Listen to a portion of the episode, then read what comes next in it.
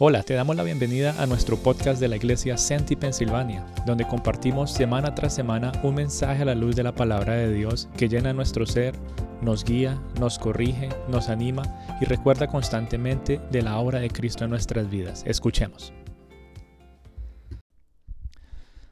Amado Dios, te queremos dar gracias por este tiempo, gracias por tu bondad, por tu gracia y tu misericordia. Gracias por darnos la oportunidad de venir a este lugar una vez más por poner en nuestros corazones la necesidad, Señor, de escuchar tu palabra y seguir siendo instruidos a la luz de tus verdades. Esas palabras que, aunque a veces tal vez sean incómodas para nosotros y nuestro corazón, en nuestro espíritu las recibimos con gozo, sabiendo, Señor, que tú hablas a lo más profundo de nuestro ser. Eres tú quien nos recuerda a través de tu palabra cuán interesado estás por lo más profundo de nosotros, para transformarnos, Señor, de adentro hacia afuera y seguir siendo esos hijos que tú quieres que seamos, que podamos seguir siendo diferentes al resto del mundo y poder proclamar y mostrarte que tú eres un Dios verdadero, un Dios vivo y un Dios real. Señor, te alabamos, glorificamos tu santo nombre. Te pedimos, Espíritu Santo de Dios, que seas tú abriendo nuestro entendimiento, abriendo nuestro corazón para recibir la palabra que tú tienes para nosotros en el día de hoy. En el nombre de Cristo Jesús. Amén. Bueno, ya casi, digo ya casi, ya estamos terminando nuestro, bueno, vamos por la mitad del Sermón del Monte. Eh, pero hoy, si Dios lo permite, vamos a avanzar eh, bastante. Eh, y en el día de hoy nos encontramos en Mateo capítulo 5 del versículo del 27 al 47. Vamos a estar estudiando el día de hoy. y a través de estas palabras de Mateo 5, del 27 al 47, eh, Jesús nos sigue mostrando el interés que Dios tiene por nuestro interior. Todo lo que hemos hablado en las últimas semanas ha sido que, cómo es que Dios habla al corazón de las personas, cómo es que Cristo presenta el mensaje de Dios a nuestro corazón. Y nos muestra la única, la única manera de agradar a Dios por medio de nuestras acciones es cuando tenemos una actitud y una motivación correcta, pero de corazón. Es como la única manera de agradar a Dios. Em, y por eso las palabras de Jesús cuando Él dice, Ustedes han escuchado, y lo vimos la, semana pasada, ustedes han escuchado, no matarás, no cometerás adulterio, no jurarás, y poco a poco empieza como a enumerar una lista eh, a Dios, eh, de la ley de Dios, como que le pone mayor peso. Ustedes dicen, ustedes han escuchado y eso es importante, pero le pone más peso y dice, pero yo les digo, Jesús dice, yo les digo, y cuando dice eso, Él presenta la ley aún más perfecta, ¿verdad? Aún más buena, a un nivel más profundo que ni siquiera Moisés lo pudo hacer en el Antiguo Testamento. Y poco a poco, eh, así como Moisés bajó con tablas de piedra a presentarle la ley al pueblo, Jesús está en un monte presentándonos eh, la ley y escribiéndola en nuestros corazones. Y la semana pasada hablábamos entonces de la ira y del enojo, ¿verdad? Relacionado con el mandato de no matar.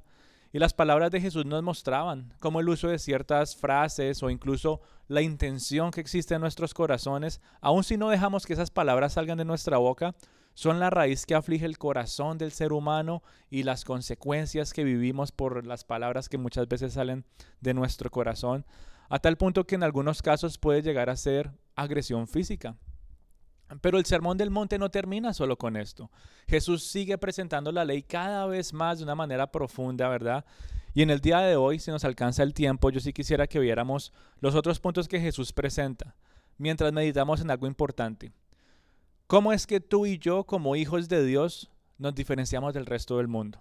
Y ese sería como el punto central del mensaje de hoy. ¿Cómo es que tú y yo nos diferenciamos del resto del mundo a la luz de la palabra de Dios? Y aunque podríamos hablar de mil y un cosas, ¿verdad?, sobre cómo tú y yo nos diferenciamos del mundo, por ejemplo, en la época de octubre, con toda esa opresión espiritual que hay, ¿verdad?, con el Halloween y tantas celebraciones que aparecen en esta época, podríamos decir, no, yo me diferencio porque yo no hago esto y lo otro. Espiritualmente cosas oscuras, pero yo quisiera que nos centráramos en puntos específicos de lo que Jesús tocó en el Sermón del Monte. ¿Cómo es que tú y yo nos diferenciamos del resto del mundo? Y lo primero de ello fue el enojo y la ira. Ya empezamos a ver cómo es que nos diferenciamos del mundo en cuanto a este tema, del enojo y la ira. Y esta mañana veremos eh, cómo nos diferenciamos del resto del mundo en cuanto al adulterio, los juramentos y el amor por los demás. Así que vamos a ir a Mateo 5, versículo 27 al 28 y dice, Oísteis que fue dicho, no cometerás adulterio, pero yo os digo que cualquiera que mire a una mujer para codiciarla, ya adulteró en su corazón. Y es tan curioso cómo Jesús empieza con dos influencias que son tan poderosas sobre el corazón del ser humano. Uno que fue el de la vez pasada, que fue qué?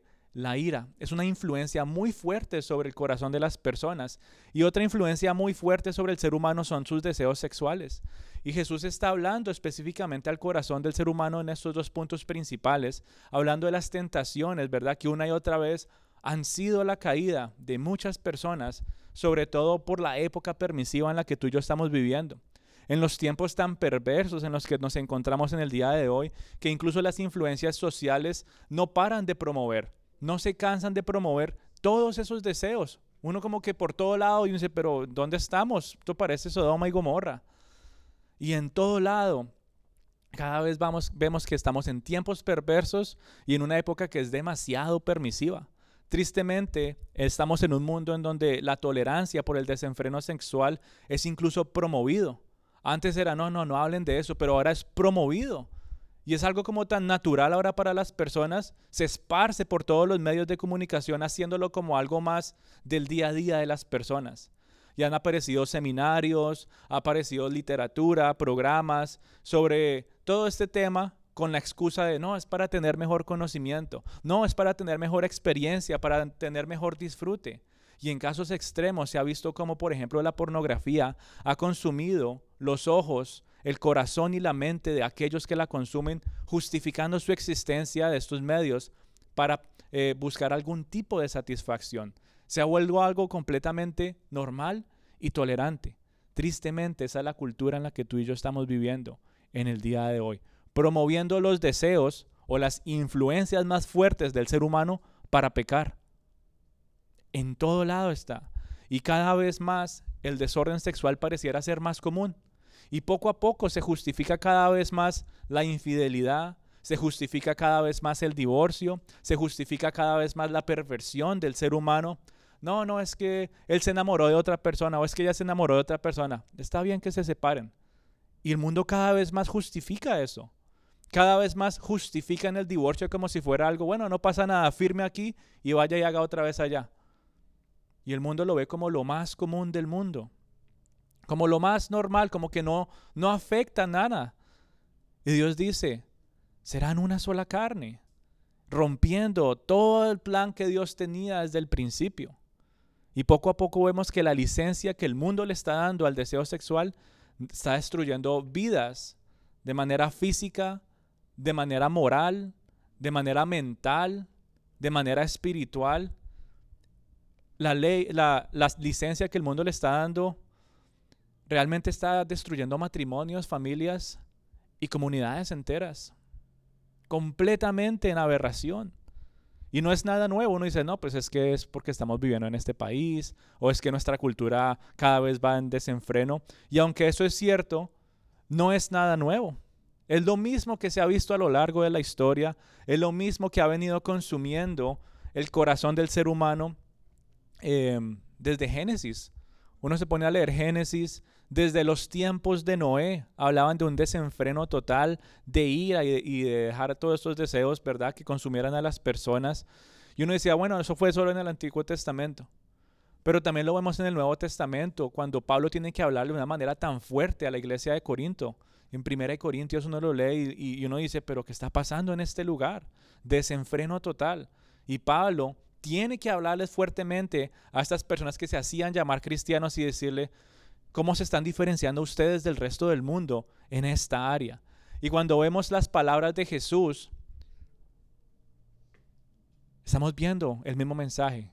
¿Cómo se diferencian del resto del mundo si están dando pie para que todos esos deseos los consuman y los lleven a vivir de una manera que no me agrade a mí, dice Dios? Y es un deseo que consume el corazón de todos los seres humanos, aunque em, afecta en mayor parte a los hombres, las mujeres también lo experimentan. Y como dice Salomón, no hay nada nuevo debajo de este mundo.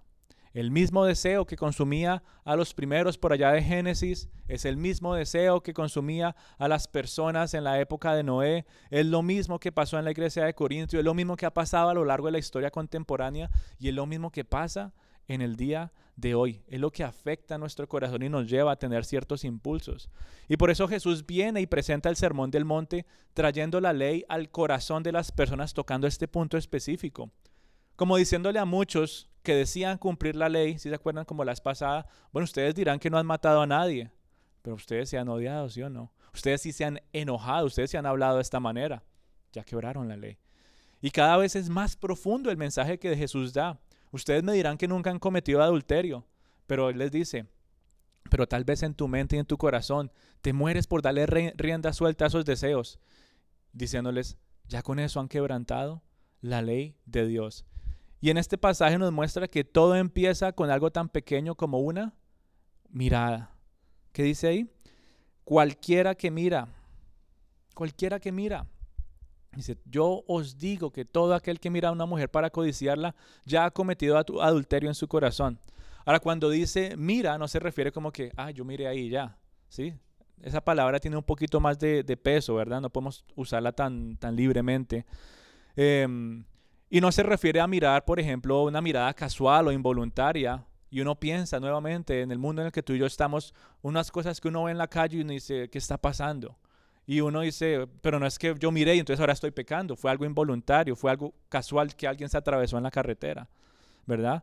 Pero cuando Jesús dice, todo aquel que mira, no se refiere a una mirada involuntaria, no se refiere a algo casual, se refiere a una mirada intencional y repetida como con el propósito de que está codiciando. El propósito es satisfacer un deseo o satisfacer lo que está en su imaginación, buscando, ¿verdad? Constantemente, ay, ¿dónde fue que fui a ver eso? Quiero ir, volver otra vez.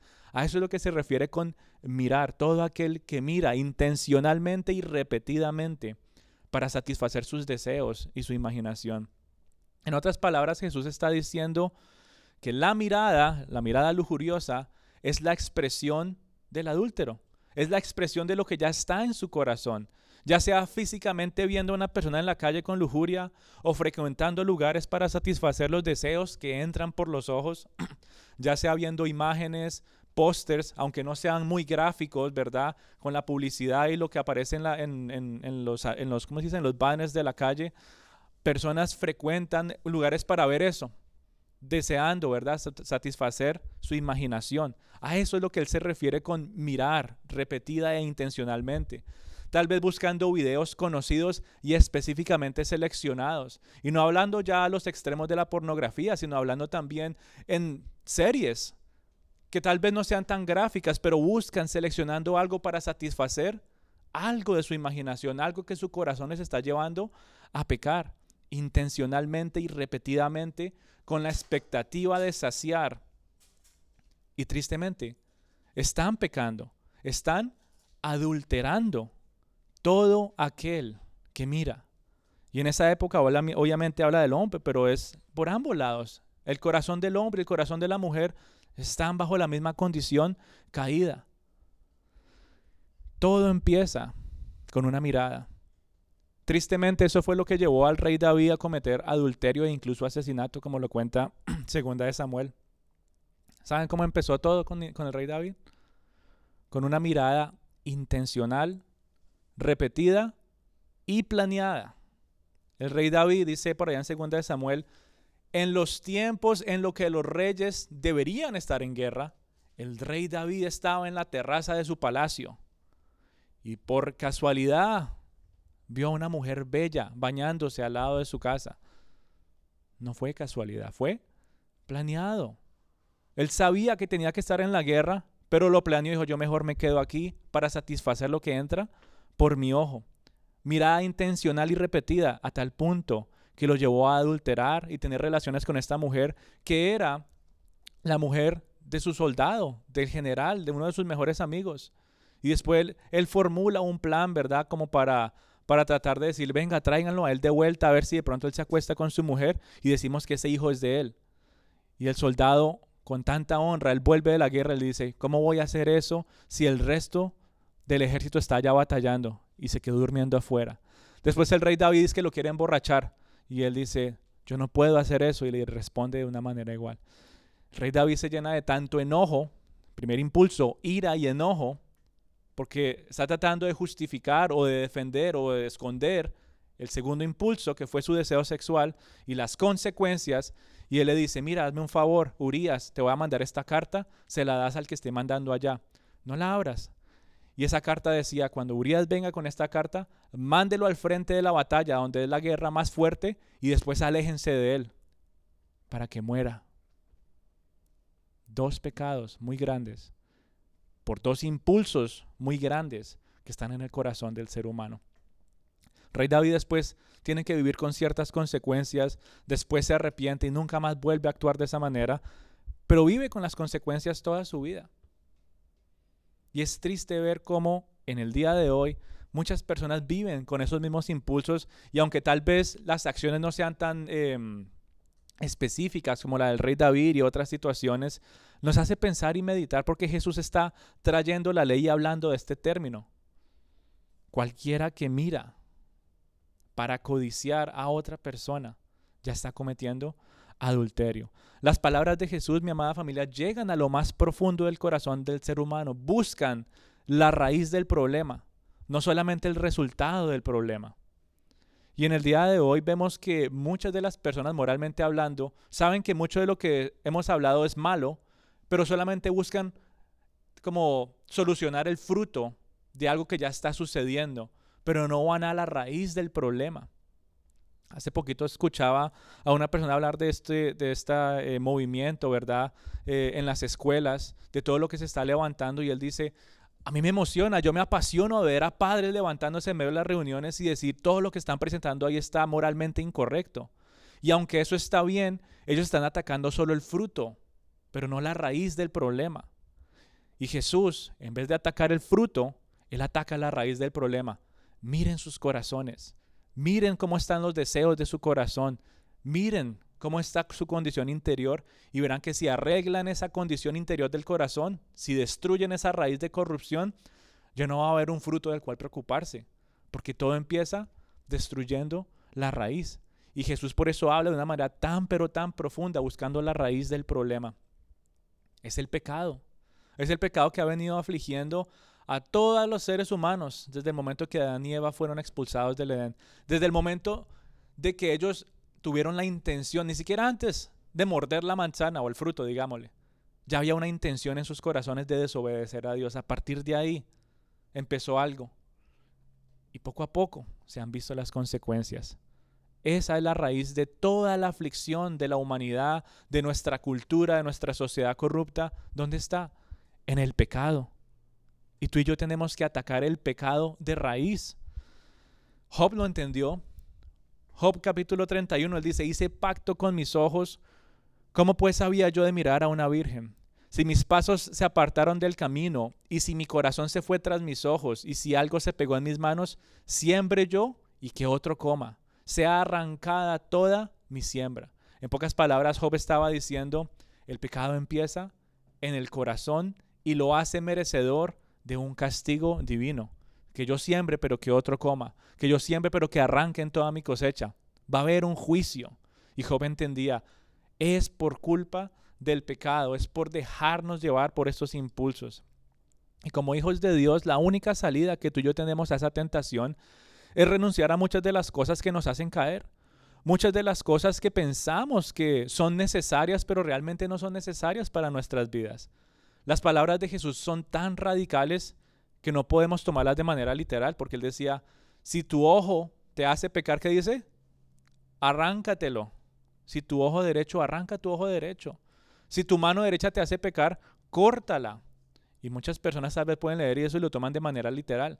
Pero él está hablando de un punto importante y es que en la cultura judía se considera el ojo derecho y la mano derecha como partes muy apreciadas de las facultades del ser humano. Según la cultura judía, el ojo derecho es el que tiene mejor visión. Según la cultura judía, la mano derecha es la que tiene mejores habilidades. Y Jesús está diciendo, para protegerse de la tentación y ser diferentes al resto del mundo, necesitan renunciar a esas posesiones que ustedes consideran como valiosas, que los pueden hacer caer en el pecado. Cualquier cosa que nos haga caer necesita ser eliminada de nuestras vidas de manera radical. De manera radical. Yo he podido hablar y, compartir con personas que eh, tienen esas tendencias a, a esos impulsos, ¿verdad? Y han tenido que desconectarse completamente de todas las redes. Han tenido que tirar un teléfono de esto, decir, a mí me toca con ese que es de botoncitos y que se abre así, que ni siquiera tiene cámara y nada, porque yo sé que si tengo algo más, puedo caer. De manera radical, arrancando lo que pareciera ser importante y realmente no lo es. Habilidades y facultades, sitios, lo que sea. Pero de manera radical, tú y yo tenemos que eliminar e identificar aquellas cosas que nos hacen caer. Para algunos tal vez sea dejar de ir a ciertos lugares, para otros tal vez sea dejar de ver ciertos videos, programas, películas, para otros tal vez sea dejar de escuchar ciertas cosas que impulsan todo este tipo de deseos pecaminosos. Y yo no sé qué sea, solamente tú sabes qué es lo que te impulsa y lo que tienes que dejar atrás de manera radical. Tienes que desecharlo para ser diferente al resto del mundo. Es necesario ser diferentes. No podemos, no podemos ser igual al resto de la sociedad. Tú y yo ahora vivimos para un reino que es el reino de los cielos, un reino puro, un reino santo. Y después en otro momento profundizaremos más sobre este tema, ¿verdad? Pero Jesús no se queda solamente ahí con que la idea de los deseos sexuales hasta ahora es eh, solamente para personas solteras, ¿verdad? Sino que en el versículo 31 él sigue mostrando que también aflige a las personas casadas. Y todo esto es una idea compuesta. Y dicen títulos, dice Jesús y el adulterio y Jesús y el divorcio. Pero realmente el versículo 27 al 32 es una sola idea. Y él está hablando de manera general, primero al corazón del ser humano y después cómo es que afecta la vida matrimonial. Y dice, Jesús habla, ¿verdad?, de las consecuencias de dejarse llevar por esos impulsos, como las consecuencias en el matrimonio y las familias por dejarse llevar por impulsos de la lujuria, por dejarse llevar por la codicia, por llegar a adulterar incluso de su corazón. Una sola mirada, y ya hablamos de lo que es una mirada, una sola mirada a una persona ajena para codiciarla, puede llevar a una pareja a empezar a repudiar a su cónyuge.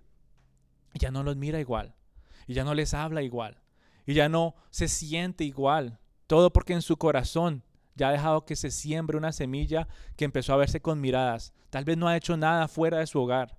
Tal vez no ha hablado con ningún otro. Pero ya en su corazón hay que... Ha fallado, ha quebrantado la, la ley de Dios y ya está adulterando. Y poco a poco empieza con esa mirada y después se ve con el repudio. Ya no, no quiero hablar, ya yo no quiero ir a la casa, ya yo quiero buscar cualquier otra justificación para no verla a él o ella. Y poco a poco se empieza a ver ese paso de, ahora sí llegaron a la infidelidad. No solamente infidelidad de corazón, sino de acciones. Y muchas veces cuando uno se pone a analizar situaciones de, de traiciones matrimoniales, ¿cómo empezó todo? Muchos se quedan solamente en el fruto del pecado. No, pues hubo infidelidad, pero ¿por qué? Ah, yo no sé. No, no entiendo. Yo me enamoré de alguien más. Y lo dejan cosas como tan sencillas, pero no van a la raíz del problema. Todo aquel que mira para codiciar y satisfacer sus deseos ha quebrantado la ley. Y cada vez más vemos por qué es que Dios está tan interesado en nuestro corazón. Porque Dios está tan interesado en la vida familiar, específicamente hablando de este pasaje. Como Dios está tan interesado en la vida personal y la pureza de las personas. Y vemos que por las palabras de Jesús también vemos que tan específico es que tiene que tocar estos puntos, aunque sean incómodos para nosotros. Él tiene que hablarlos y presentarlos aún de una manera más impactante para nosotros. Porque Moisés solamente dijo, no adulterarás. Y ya dijo, yo dejo hasta ahí porque si les hablo más de pronto me echan piedra. Pero Jesús Ustedes tienen que entender el problema. Y el problema está en lo más profundo de ustedes. Y si tengo que hacérselo con plastilina para que entiendan y se arrepientan y entiendan su condición, lo voy a hacer. Y por eso el Sermón del Monte hasta el día de hoy es el mejor sermón del mundo. Es el mejor sermón presentado por el mejor predicador y hasta el día de hoy no hay nada que se iguale con las palabras tan profundas que hablan al corazón del ser humano y le revelan su verdadera condición. Jesús, por amor, nos presenta claramente eso. Dios está interesado por tu vida, por tu interior, por tu familia, por tu comunidad, pero todo empieza aquí en el corazón. Uno anhela, ¿no? Quisiera que todo alrededor de uno primero se arreglara y poco a poco fuera, bueno, ya se va arreglando aquí adentro en mi, vida. Pero Dios no trabaja de esa manera. Dios trabaja de adentro hacia afuera. Y si tiene que empezar con una persona, con una familia, con una iglesia, con una comunidad, con una ciudad, con toda una nación, esa es la manera como Dios va a actuar, porque Él se preocupa con el centro, la raíz de las cosas.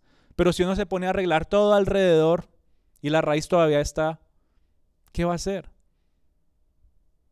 Poco a poco va a seguir creciendo y aunque uno arregle aquí, arregle allá, la situación va a, va a seguir parecida. Y por eso Él tiene que ir al centro del problema.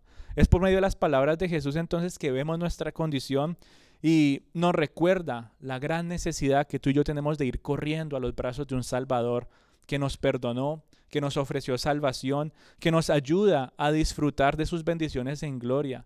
Bendiciones a nivel personal, a nivel familiar, a nivel social, pero todo empieza con el corazón. Dios, a través de Jesús estando aquí en la tierra y a través de esas palabras nos muestra cuán interesado Él está por nuestro interior. Y por eso habla de temas que nos afligen todos los días. Como que él empieza con algo tan sencillo como la ira y el enojo. Y después toca el deseo sexual, la infidelidad y todo lo que impulsa al ser humano a pecar. Pero no se queda ahí. Él sigue hablando, que dice el versículo 34. Pero yo os digo, no jurarás en ninguna manera, ni por el cielo, porque es el trono de Dios, ni por la tierra, porque es el estrado de sus pies. No jurarás ni por Jerusalén, porque es la ciudad del gran rey. No jurarás ni por tu, ni, ni por tu cabeza, porque no puedes hacer blanco o negro un solo cabello. Pero sea vuestro hablar sí, sí, y no, no, porque lo que es más de esto procede del mal. Que sea así, cuando tú digas sí, que sea así. Que cuando digas no, es no no de pronto, no voy a ver. Todo lo demás de esa certeza de que sí o no procede del mal. Y con estas palabras Jesús nos permite ver cuán engañoso es el corazón del ser humano. Cuántas veces el corazón jura diciendo cumplir algo, pero ya dentro, sin decir nada, ya había tomado una decisión. Sí, no, yo voy a hacer eso, pero el corazón ya había dicho, tú no vas a hacer eso. Ya estaba ejerciendo un engaño ante una promesa, un juramento que había hecho. Como que la respuesta del corazón es diferente a lo que sale de nuestras bocas. Y es lo que Jesús está tratando de decir. Y para dar un ejemplo sencillo, aunque es más profundo lo que Jesús habla, un ejemplo sencillo es este. ¿Vas a ir a la reunión? ¿O vas a ir al campo por molestar? ¿Vas a ir al campamento la otra semana? Y la respuesta en lugar de ser sí o no, ¿cuál es la respuesta? De pronto, voy a ver, yo te aviso, no sé todavía se ve en cualquier situación. Uno quiere hacer una invitación o quiere alguna cosa y no necesita una confirmación. Y eso que sí es de nuestra cultura hispana. Yo te aviso, voy a ver de pronto. ¿Por qué? Porque el corazón ya tomó una decisión y está buscando palabras para justificar la respuesta. En vez de decir, no, no cuentes conmigo. No, no puedo. Ya. O sí, allá estaré y lo cumples. Pero nuestro corazón ha sido moldeado por esta sociedad que nos da miedo decir no. Nos da miedo decir, no puedo ir.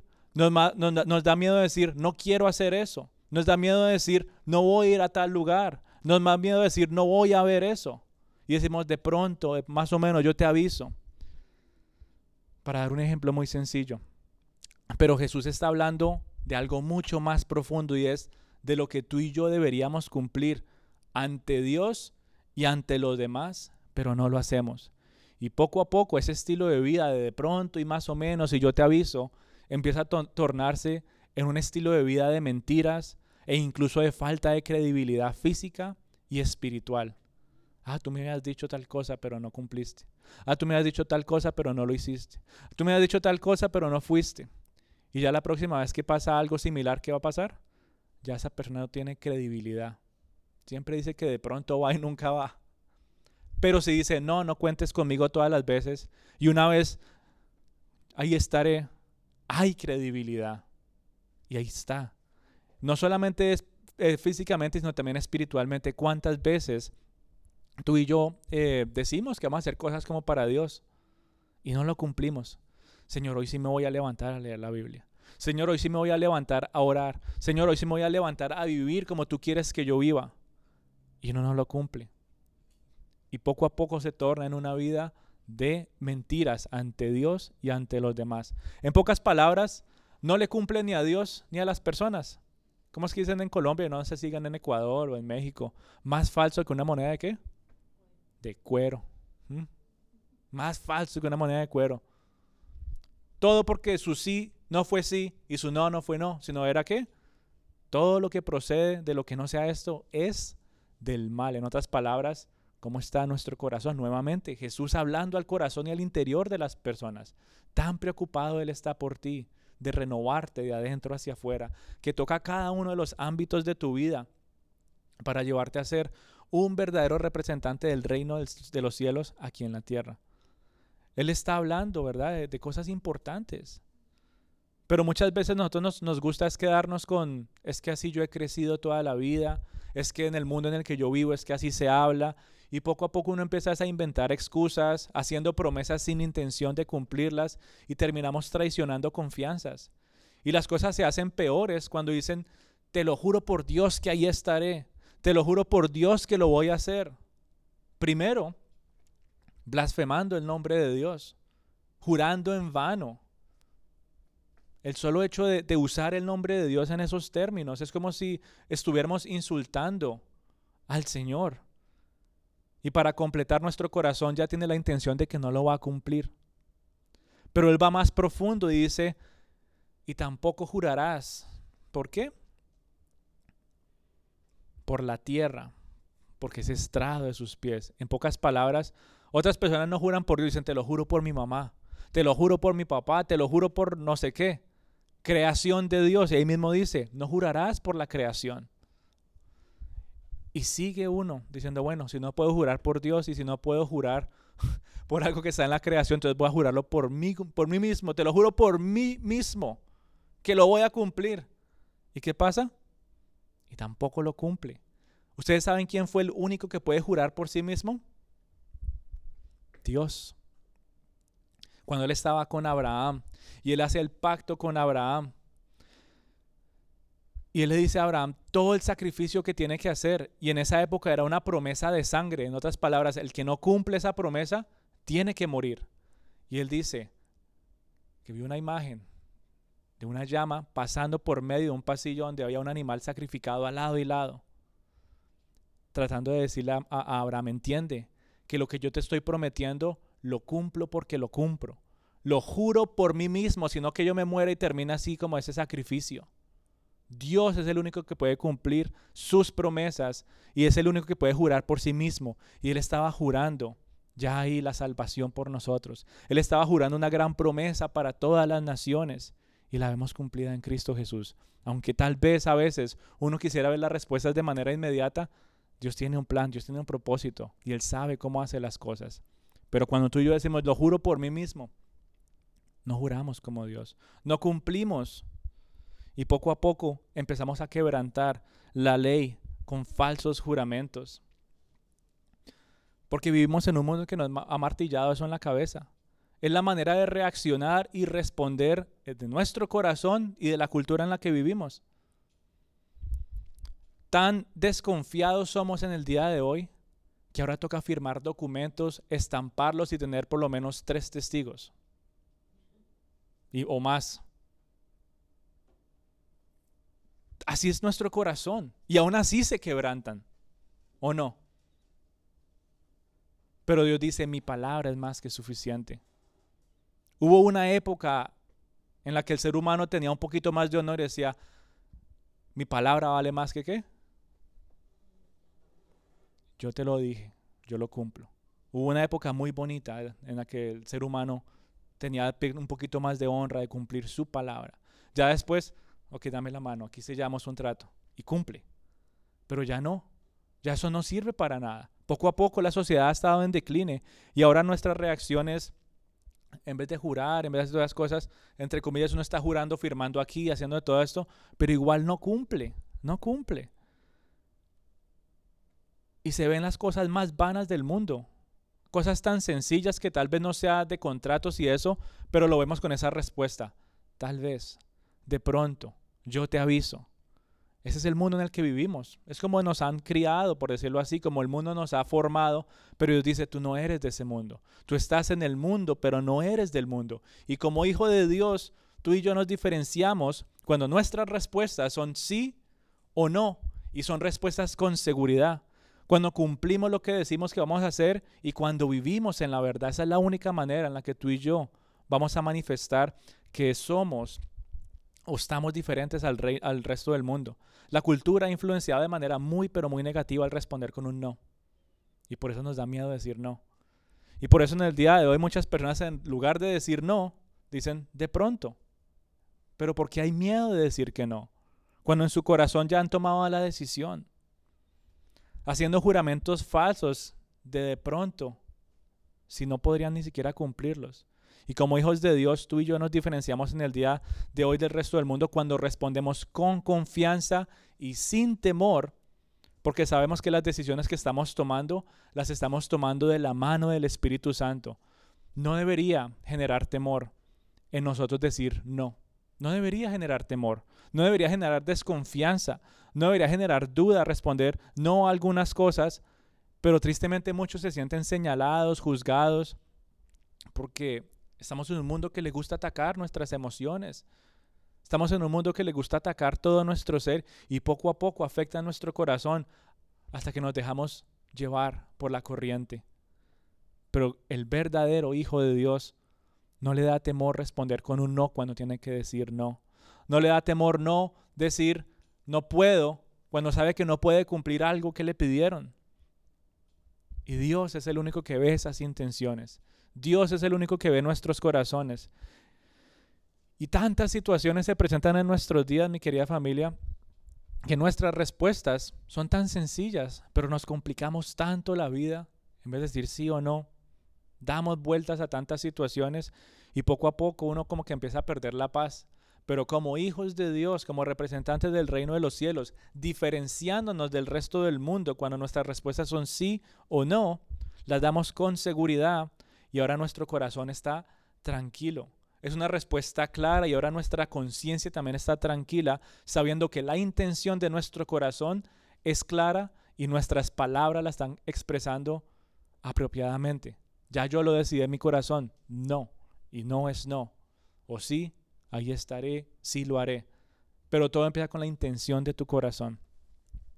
Y Jesús sigue hablando a la raíz de todo lo que nos aflige, ¿Cuántas veces no se pone a pensar si realmente cuando yo le falto a alguien, cuando no le cumplo, es por culpa de mi pecado? Y muchas personas no piensan en esa realidad. Pero Jesús dice, no perjurarás, no jurarás en ninguna manera. Demuéstralo en tu manera de vivir. Demuéstralo con esas acciones que reflejan las intenciones de tu corazón de que vives en la verdad. Otro punto que toca Jesús. Y con eso en mente, vemos uno de los últimos puntos en el día de hoy, Mateo 38 al 47. Y dice, oísteis que fue dicho ojo por ojo y diente por diente, pero yo os digo, no resistáis al que es malo. Antes, a cualquiera que te hiere en la mejilla derecha, vuélvele también la otra. Y al que quiera ponerte pleito quítate eh, y quitarte la túnica, déjale también la capa. Y a cualquiera que te obligue a llevar la carga por una milla, ve con el dos. Al que te pida, dale. Y al que quiera tomar de ti prestado, no se lo rehuses. Oísteis que fue dicho, amarás a tu prójimo y aborrecerás a tu enemigo. Pero yo os digo, amar a vuestros enemigos, bendecir a los que os maldicen, haced bien a los que os aborrecen y orar porque los que, por los que los ultrajan y os persiguen, para que seáis hijos de vuestro Padre que está en los cielos, que hace salir sol sobre buenos y malos y hace llover sobre justos e injustos. Porque si amáis a los que os aman, ¿qué recompensa tendréis? ¿No hacen también lo mismo los publicanos? Y si saludáis a vuestros hermanos solamente, ¿qué hacéis de más? ¿No hacen también lo mismo los gentiles? En otras palabras, ¿en qué se diferencian ustedes del resto del mundo si siguen viviendo igual que los demás?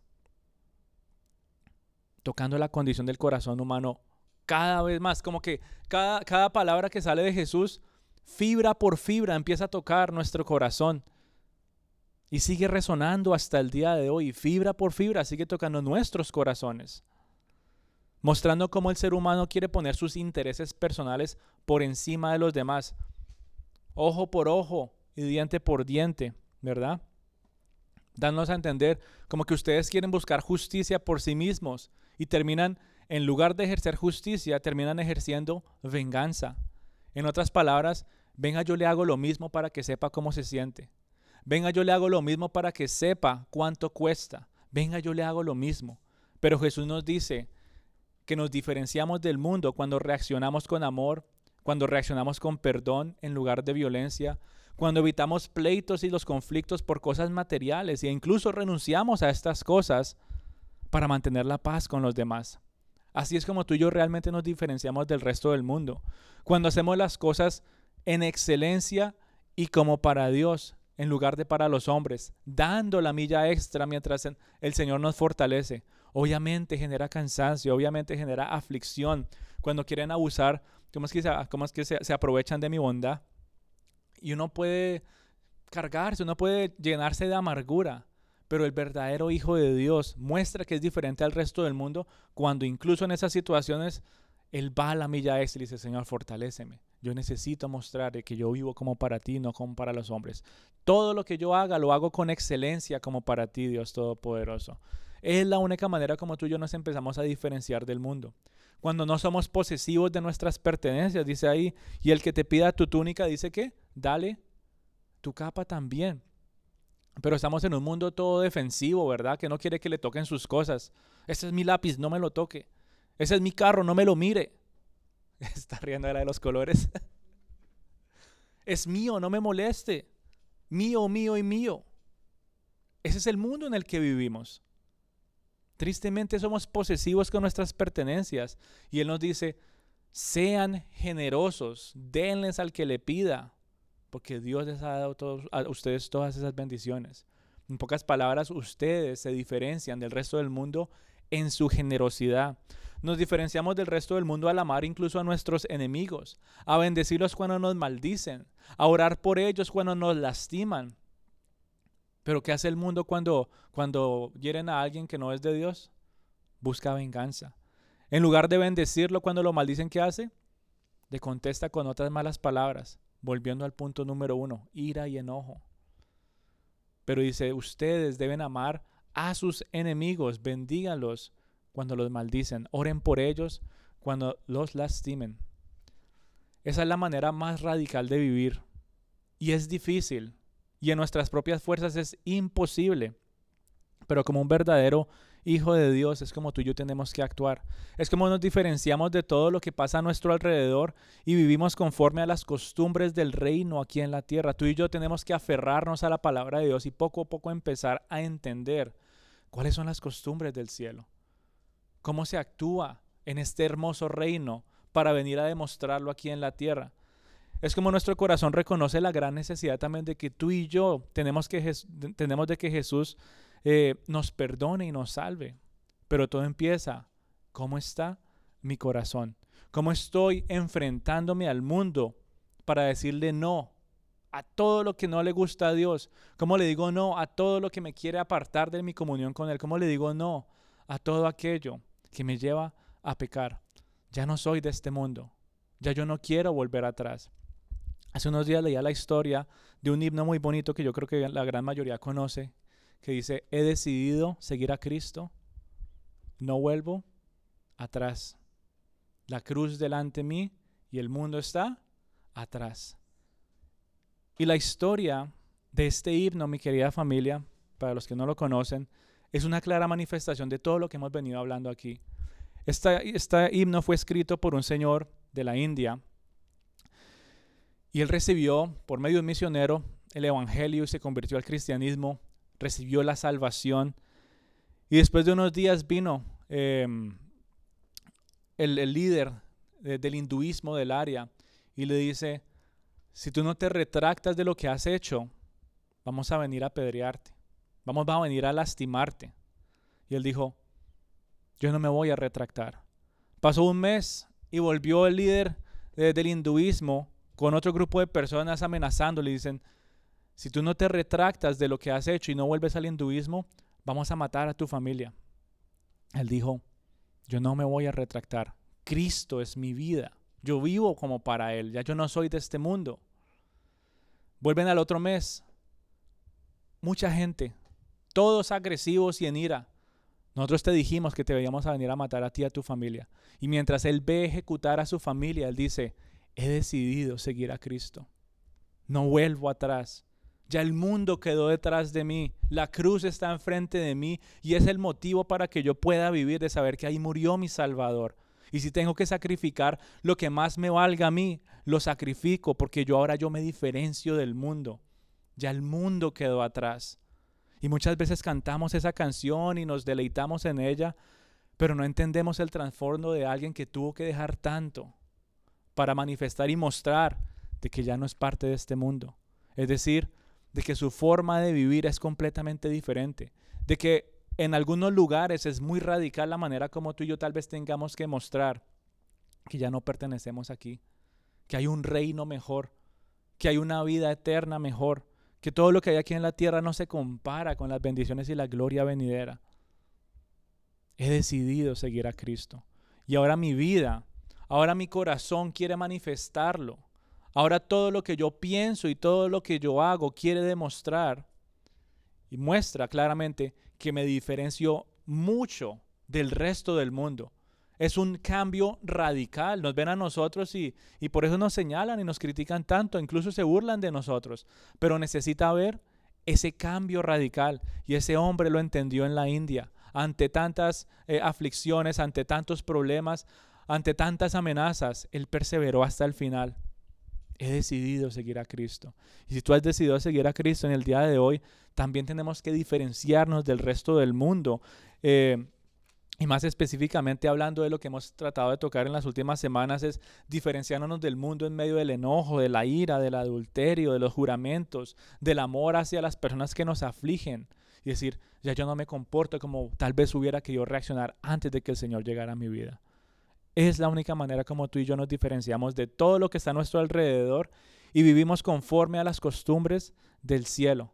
Cuando tú y yo reconocemos de que éramos pecadores y Cristo vino a perdonarnos y a salvarlos. Eso es lo que nos motiva a nosotros a querer cumplir la ley de Dios de corazón. Es lo que Jesús vino a hacer. No solamente para mostrar que eso nos condena, sino también mostrarnos, ahora que ustedes están en mí, deberían anhelar cumplirla porque es una gran bendición para sus vidas. Él se interesa por nuestro interior y por eso Él busca transformar nuestro carácter día tras día. Todos los días viene algo diferente. Todos los días se presentan situaciones complicadas. Aunque tal vez uno dijo, hoy me fue bien, pero en tu corazón sabes que se presentaron muchas cosas. Y aún en esas pequeñas cosas que tú dices, bueno, me fue bien, aunque bueno, tal vez mañana resolvemos. Dios estuvo ahí y Él sigue obrando en tu carácter cada minuto de tu respirar. Y es curioso ver cómo nos llama a ser tan radicales en esa forma de vivir. ¿Cuántas personas tal vez no conocen de Dios? ¿Cuántas personas tal vez no conocen de, de Jesús? Y entre comillas llevan una vida moral buena, ¿cierto? Tal vez nunca le han hecho mal a alguien, tienen su familia, tal vez no han sido infieles, tal vez cumplen lo que dicen, pero tristemente están condenados al infierno porque aunque de acciones han cumplido algunas cosas, de corazón no lo han hecho y han quebrantado la ley de corazón y ahora un castigo les espera. Pero si tú has puesto tu confianza en Cristo, si tú has puesto tu confianza en aquel que vino a este mundo, aquel que puso su ser en un mundo totalmente corrupto, oscuro, y vino y se diferenció del resto de la sociedad a través de una vida perfecta, no solamente de acción, sino de corazón. Si tú has puesto tu fe en Él, aquel que también fue a la cruz a morir por tus pecados, si tú has puesto tu fe en aquel que fue sepultado y al tercer día resucitó, ahora tú tienes perdón, ahora tú tienes salvación, ahora tú tienes esperanza, pero tú también ahora tienes propósito e identidad en tu Salvador para ser diferente al mundo. Estamos en este mundo, pero no somos de este mundo. Y es más, Jesús más adelante ora y dice, cuídalos, protégelos. Yo me voy, pero ellos se van a quedar en ese mundo. Y si tú has puesto tu fe en Cristo como tu Salvador, aunque estés aquí en la tierra, tú sabes que perteneces a un reino que está en los cielos. Pero mientras estamos aquí en la tierra, ahora tú te deleitas en ser la sal de la tierra. Ahora tú te deleitas en ser la luz del mundo que sigue la guía de Jesús y nos recuerda sus palabras constantemente. Y es como Jesús empieza a cerrar toda una idea que empezó unas pocas partes atrás cuando dice, ustedes son la sal de la tierra, ustedes son la luz del mundo. Y después presenta toda esta ley que nos muestra cuán incapaces somos de cumplirla en nuestras propias fuerzas, que nos muestra nuestra necesidad de un Salvador porque estaríamos condenados, pero ahora en Él nos muestra de que no solamente somos perdonados, sino que ahora tenemos un propósito para que podamos ser de esa sal de la cual estaba hablando antes, que podamos ser de esa luz de la cual se estaba refiriendo, para que muchos más puedan llegar a sus pies. Solamente cuando tú y yo ponemos en práctica y atesoramos sus palabras en nuestro corazón, para mantenerlo a Él en gloria, no para exaltarnos a nosotros mismos y decir, lo logré, viste que sí podía, no podemos hacer eso, sino que sea para la exaltación y la gloria de Dios, para que por tus buenas obras, dice Mateo, el mundo vea la luz y llegue a los pies de Jesús y le dé la gloria solamente a nuestro Padre Celestial. Como representantes del cielo, mi querida familia, tú y yo necesitamos perseverar en todo momento y ante cualquier influencia y ante todos los ataques del mundo. Solamente tú sabes cuáles son esas influencias que, que, buscan, que vienen como esos dardos de fuego a tu vida. Solamente tú sabes cuáles son. Y necesitamos perseverar en todo momento. Como lo decía Spurgeon, él decía, como hijos de Dios somos el yunque que soporta los martillazos de los hombres malos. Y nos hace pensar cuán fuerte es un yunque. ¿Sí saben qué es un yunque? De ahí se forman tantas cosas. Si eso se rompiera no se puede hacer nada. Pero también tiene que aguantar muchos golpes, tiene que aguantar calor, tiene que, tiene que pasar, ¿verdad? Por, entre comillas, mucha aflicción, porque es un metal inocente. Pero Él nos está comparando con ese yunque. Tú y yo somos un yunque en donde vienen muchos martillazos de hombres malos, pero a pesar de esas malas acciones, Dios va a hacer algo bueno.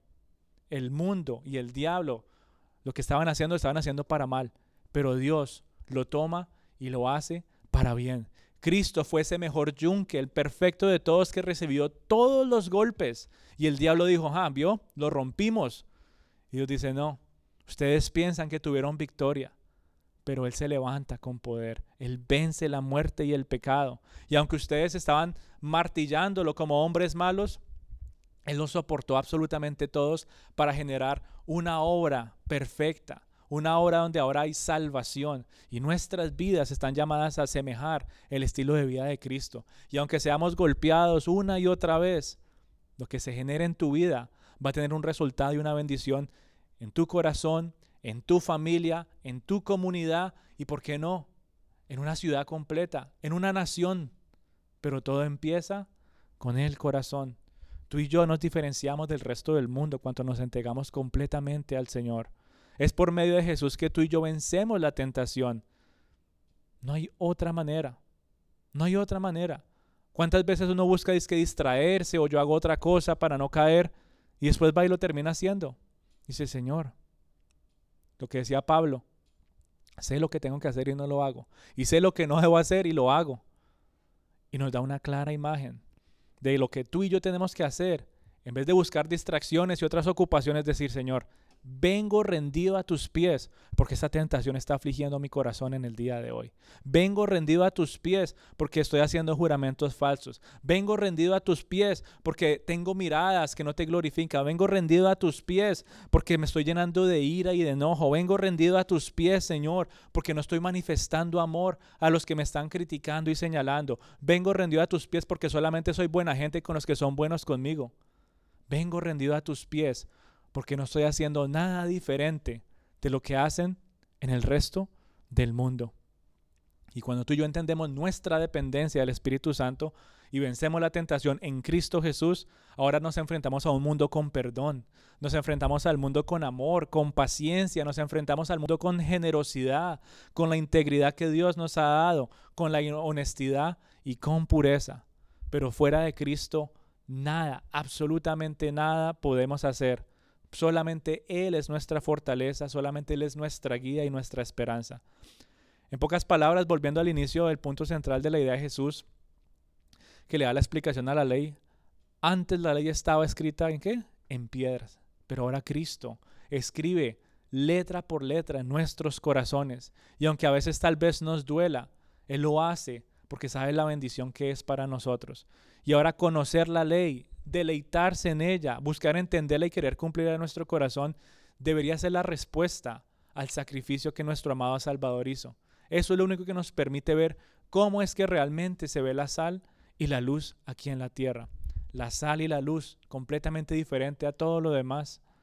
Es lo que nos muestra con claridad cuán diferentes tú y yo somos a la cultura y la influencia de la sociedad. Y sí que cada vez más es más fuerte esa influencia. Tú y yo no podemos olvidarnos de nuestra ciudadanía espiritual. Ya hay un pasaporte sellado por medio del Espíritu Santo y la obra de Cristo Jesús. Y ahora tú mientras y yo estamos como peregrinos aquí en la tierra porque estamos de pasada, estamos aquí con un propósito para que muchos más puedan rendirse a los pies de Cristo. Pero todo empieza con permitirle al Señor que obre en nuestro carácter, que renueve nuestros pensamientos y que transforme nuestro corazón, que renueve todo nuestro ser. Amén. Así que vamos a orar. Amado Dios, te queremos exaltar en este día, Dios Todopoderoso.